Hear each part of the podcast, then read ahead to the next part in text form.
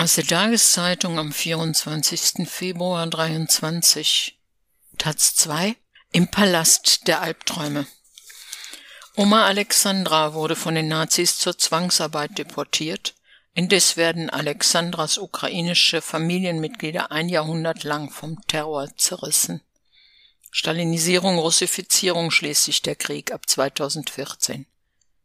Die niederländische Autorin Lisa Weda erzählt in ihrem Roman Alexandra von ihrer Familie aus dem Donbass. Ein Artikel aus Utrecht von Doris Akrab. Am 24. Februar 2022 klingelt im niederländischen Utrecht ununterbrochen das Handy der Autorin Lisa Weda. Radio, Fernsehen, Zeitungen, alle meldeten sich bei mir und wollten wissen, was Putin denkt, ob er den roten Knopf drückt und wann der Krieg aufhört – es war ein total absurder Tag. Erzählt wieder ein Jahr später, immer noch merklich irritiert. Über Nacht war die 1989 in Rotterdam geborene Künstlerin unfreiwillig zur Expertin eines Landes geworden, aus dem ihre Großmutter stammte und das sie selbst erst vor wenigen Jahren kennengelernt hatte. Das lag an ihrem Roman Wenige Wochen vor Putins Großangriff war Alexandra erschienen, ihr erster Roman, in dem sie die Geschichte ihrer aus dem Donbass stammenden Familie großmütterlicherseits verarbeitet. Nicht übermäßig viele Leute interessierten sich vor dem 24. Februar für das Buch, das die Spur der Gewalt in dieser Region durch das 20. Jahrhundert verfolgt. Doch das ändert sich jetzt schlagartig. Während Vedas ukrainische Familie in Luftschutzbunker oder gleich ganz aus dem Land flüchtet, wird ihre Alexandra in den Niederlanden zum Bestseller.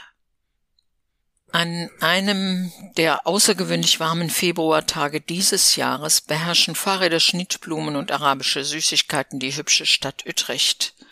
Vor deren monumentalen Zentralbibliothek spielt eine Band unter dem Banner Jesus Saves. Hinter den schönsten Fenstern der Welt füttern Familien ihre Kinder, vor ihnen füttern Touristen die Enten in den Grachten. Die Autorin Lisa Weda lebt in diesem Bullabü, seit sie zum Studieren an die hiesige Kunsthochschule kam. Auf die Frage, ob sie den Roman heute anders schreiben würde, sagt sie, ich hätte das Buch wohl nicht veröffentlicht. Es wäre mir opportunistisch vorgekommen. Die Integrität nimmt man der zierlichen und zurückhaltenden Lisa Weda sofort ab, auch wenn ihr deutscher Verlag den Jahrestag des Krieges als Erscheinungsdatum für die deutsche Übersetzung gewählt hat. Lisa Weda ist jemand, dem man vertraut. Das liegt vielleicht daran, dass sie dort, wo andere Schriftsteller jede Frage nach den wahren Hintergründen empört zurückweisen, offen vom realen Personal ihres Romans erzählt, den sie als literarische Fiktion verstanden wissen will. Es liegt auch daran, dass sie zwar leise und zurückhaltend spricht, sämtliche Sätze aber aus beeindruckend sorgfältig ausgewählten Worten bildet und daran, dass sie dabei keinen Moment lang anstrengend ist. Diese mit Leichtigkeit vorgetragene Präzision ist auch das, was an Alexandra beeindruckt. Den Rahmen bildet die Ich-Erzählerin Lisa aus den Niederlanden, die im Auftrag ihrer Großmutter Alexandra im Jahr 2018 in den Donbass reist. Lisa soll Cousin Kolja ein Tuch bringen. Seit einem Jahrhundert werden auf diesem Tuch die Familienmitglieder wie auf einem Stammbaum mit gestickten Linien bedacht. Rot für das Leben, schwarz für die Trauer. Auf dem Tuch, so erfahren wir im Laufe des Buches, mehren sich die schwarzen Striche. Hinter den Namen Nastja, die im Holodomor verhungert, die von Stalin gezielt gegen ukrainische Bauern benutzte Hungerkatastrophe. Hinter Petr und Tolja, die vor einer Zwangsverpflichtung durch die Rote Armee fliehen. Hinter Klim, der an der Seite der Nazis fällt. Hinter Nikolai, der sich in Stalins Fabriken die Lungen ruiniert hinter Alexandra, der in Afghanistan stirbt, hinter Igor, der 2014 und eben hinter Kolja, der 2015 im Donbass ermordet wird. Als Kulaken gebrandmarkt wird die Familie von Lisas Großmutter unter Stalin in den Osten deportiert. Als Untermenschen werden sie von den Nazis verfolgt. Und als vom Westen gekaufte Verräter geraten sie ins Visier der neuen Herrscher im Donbass nach der Annexion durch Russland. Lisa Weder benutzt einen Trick, um die komplexe Geschichte zu erzählen. In einem Fiebertraum trifft sie ihren Urgroßvater, der in einem riesigen Palast lebt. Es ist der Palast, den Stalin zu seinen Lebzeiten als Zentrale der Weltrevolution erbauen lassen wollte. Daraus wurde nichts. Nach Stalins Tod baute man auf dem Platz statt des weltgrößten Hauses das weltgrößte Freibad, den Moskwa Pool. In Lisas Traum aber ist Stalins Palast grauenhafte Wirklichkeit, wird zum Panoptikum der Gewalt. Gemeinsam mit ihrem längst verstorbenen Urgroßvater wandert Lisa durch den Palast. Auf jeder Etage öffnen sich Türen und Fenster, hinter denen sich Familienmitglieder und deren Schicksale verbergen. Lisa Weder zeigt in Alexandra, was Literatur leisten kann. Keine History-Doku kriegt diese Verdichtung hin, wie sie die Autorin mit Hilfe dieses fantastischen Elements erreicht. Sicher wird es LeserInnen geben, die spätestens bei den weißen Hirschen mit den goldenen Pfeil im Rücken das Gefühl haben, mit der Autorin sei die Fantasie doch etwas zu heftig durchgegangen. Doch das Gegenteil ist der Fall.